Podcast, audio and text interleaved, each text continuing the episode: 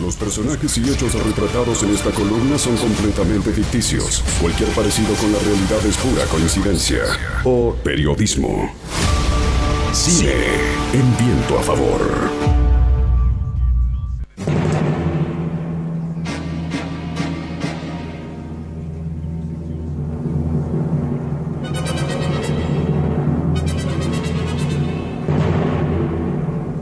No me quiero apurar y quiero adivinar, pero esta música de alguna manera me empieza a predisponer como para un tiroteo. No sé si va por ahí. ¿Cómo estás, Hernán Gil? Bienvenido. ¿Cómo andan? Yo te digo que es bastante difícil adivinarla. No es de las bandas de sonido que uno rápidamente identifica con la película, más allá de que en este caso, si bien por supuesto no es de las más conocidas, uno que se para en la calle y dice, ¿la conoces? Sí, la recontra conozco, pero de alguna manera a todos les, les tiene que sonar como mínimo, te diría. Bien, ¿y de cuál estamos hablando hoy? Vamos a hablar de la trilogía, una trilogía que es australiana. Vos sabés que, antes de, decirte el nombre, más allá que muchos se lo imaginarán, quiero contarte un dato que me parece extraordinario. El creador de esta película, que se llama George Miller, en realidad era doctor de emergencias. Trabajaba en un hospital atendiendo emergencias. Ahorró 350 mil dólares para poder filmar su sueño. No era director de cine, él quería incursionar en el cine, pero quería lanzarse con esto. Gastó 350 mil dólares, hizo esta película. La película recaudó, de esos 350 que invirtió, recaudó 100 millones de dólares. Y hasta que llegó, escuchaste dato que está buenísimo, hasta que llegó el, exorcismo, perdón, La Bruja de Blair Witch, fue la película más rentable, por supuesto, si uno hace la comparación de lo que se invirtió y lo que terminó cosechando la película más rentable de la historia hasta que llegó finalmente el proyecto de la bruja de Blair Witch. ¿De qué hablamos? De la trilogía australiana que surgió en el 79, que tuvo después una secuela en el 81, otra secuela en el 85 y hablamos ni más ni menos que de Mad Max, aquella película con Mel Gibson, más allá de que Mel Gibson en ese momento era nadie, vamos a decirlo así. Hoy es Mel Gibson, por supuesto, pero en aquel momento tenía 21 años, era absolutamente desconocido y cobró por hacer esta película 15 mil dólares. El bueno de George Miller ahorró mientras todo lo que hacía como doctor de emergencias hizo esta película y la verdad le fue realmente muy bien. Después hizo algunas películas, no fueron demasiado conocidas, salvo el caso de, alguno recordará, de Happy Feet, la película animada de los pingüinos, pero no tuvo un gran éxito como director, por decirlo de alguna manera. Él aprovechó el desierto de Australia para hacer básicamente casi un western, en realidad un falso western porque no había coche, eh, perdón, no había caballos, sino que había coches. Y la película es rupturista, por supuesto, de un mundo totalmente distópico donde se acabó todo y lo único que quedan son una especie de caníbales en autos demenciales y particularmente esa es la historia y lo llamativo particularmente de Mad Max, que Mad Max no es más que el loco Max, digamos, por decirlo de alguna manera, en el caso de los Estados Unidos. Una película extremadamente violenta. Si uno lo ve ahora, en el 2021, Mad Max, vos decís, te digo, se la muestran los chicos, comparado con lo que hay otras cosas para ver. Pero en ese momento era complejo. Cuando llega en 1980, un año después, a España, la película fue calificada como S.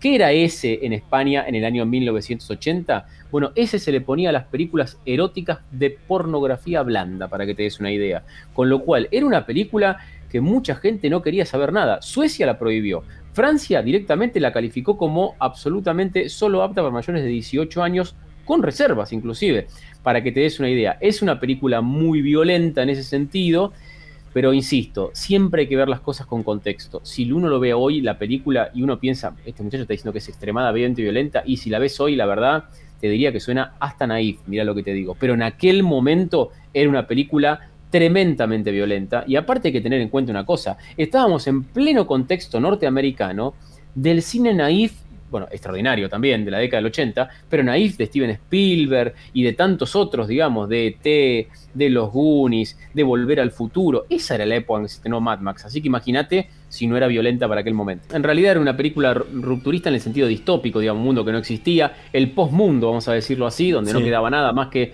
esos caníbales con los autos que salían básicamente a encontrar algo con qué subsistir, pero muy loco porque básicamente no había nada, pero eh, había gasolina y unos autos increíbles, ¿no? Pero bueno, era la idea. De hecho, rompieron mil autos, tuvieron que inclusive reciclarlos después de rotos porque había que filmar una película con 350 mil dólares, que es nada para el mundo del cine. De hecho, hay muchos, dos autos de la película son del director, directamente, que los tuvo que poner a disposición y realmente los puso a disposición porque no quedó nada de esos autos.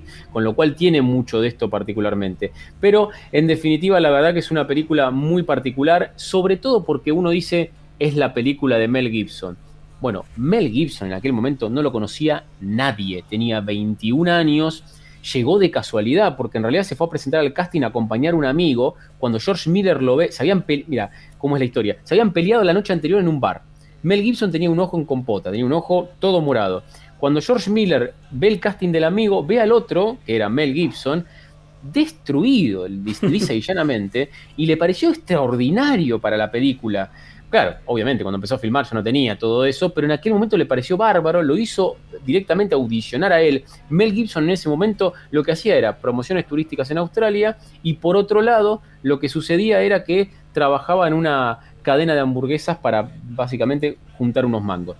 Terminó siendo esta película, cobró 15 mil dólares, que es nada, más allá de que la película era humilde, es nada para ese momento y mira lo que fue la historia que Mel Gibson se terminó siendo multiconocido, una estrella norteamericana, no solo como director, no solo como actor, sino como productor, y claramente es una referencia en el mundo norteamericano por un montón de cuestiones. Como director ha hecho bastantes cosas llamativas, como Apocalipto y otras tantas cosas, y quedó en papeles eternizado, como el caso de Corazón Valiente, quizás la más conocida, pero otros tantos también. Algo que siempre se me ocurre consultar cuando hablamos de mm, trilogías necesariamente hay que ver las tres y, tienen continuidad de, personajes y la historia eh, está, está encadenada o funcionan también y pueden ser abordadas como piezas individuales. Mira, yo te, te, lo voy a responder con, con, una analogía. Yo creo que hasta las películas de los Vengadores, de todo el universo Marvel, se pueden ver de forma independiente. Así que cualquier persona, cualquier película se puede ver de forma independiente, más allá de que por supuesto tiene una línea argumental, pero cualquier película está hecha de tal manera que vos te puedas sumar, si no dejas afuera un montón de gente. Claramente la podés ver tranquilamente, la original del 79, lo que fue Mad Max 2, conocidas como El Guerrero del Camino, por decirlo de alguna manera, en 1981, y el Thunderdome de 1985. La última en 2015 es como otra película más, más allá de que no, no, tiene mucho que ver con la original, ni tampoco mantiene un hilo argumental con respecto a las tres primeras. ¿Es fácil de, de conseguir? ¿Está en las plataformas pagas o hay que buscar un poquito más en el mundo web? Es, una, es un problema complejo ese, pero claramente no está tan fácil de conseguir, vamos a decirlo así. No es tan sencillo porque no están en las plataformas. ¿Se pueden conseguir? Sí, por supuesto. En algunos casos se consiguen fácil, en otros no. Son tres, no están todas en todos lados, ese es un tema también. Lo que sí tenés, por ejemplo, la de 2015, la última, lo que vendría a ser, vamos a decir así, una remake, por decirlo de alguna manera, sí está en la plataforma más conocida que es Netflix. El resto, no. Déjame contar una cosa muy graciosa de la película. Era tan bajo el presupuesto, tan bajo el presupuesto, que primero, en el caso de los, de los que los extras son reales, no solo son reales, sino que los motociclistas dentro de la película son motociclistas reales, motoqueros, vamos a decirlo así, y que tienen su propia ropa. No hubo un diseño de vestuario. Iban como podían y se iban sumando. Hay solo siete actores que son motociclistas actores, pero que no eran motociclistas. El resto directamente se sumó como pudo, con lo cual imagínate lo que era en aquel momento la película. Y el último dato que quería compartir con vos, que sé que te va a gustar. Tiene las tres películas de Mad Max, por supuesto que la primera fue la desconocida, después también con el éxito se hicieron las otras dos. Pero en la primera, quien compuso la banda de sonido, y esto quiero decirlo porque hoy Mad Max es una película de culto, pasaron muchos años, etcétera, etcétera. Pero en aquel momento, quien se prestó a poner la música de esa película de un médico de emergencias que había juntado unos mangos con un pibe de 21 años llamado Mel Gibson, no lo conocía nadie, fue Brian May, ni más ni menos que el guitarrista de Queen, que hizo la banda de sonido principal en 1979, muy llamativo, más allá de que Brian May sea australiano, pero muy llamativo porque, vuelvo a insistir, 79, un médico de emergencias, juntó unos mangos, hizo una película como pudo, y sin embargo Brian May se prestó a ponerle la música precisamente a esta Mad Max, que en aquel momento iba camino al fracaso y pegó un tirón al estrellato. Maravillosa historia, Hernán, muchas gracias. Un abrazo grande para todos. Abrazo. LU5 Podcast.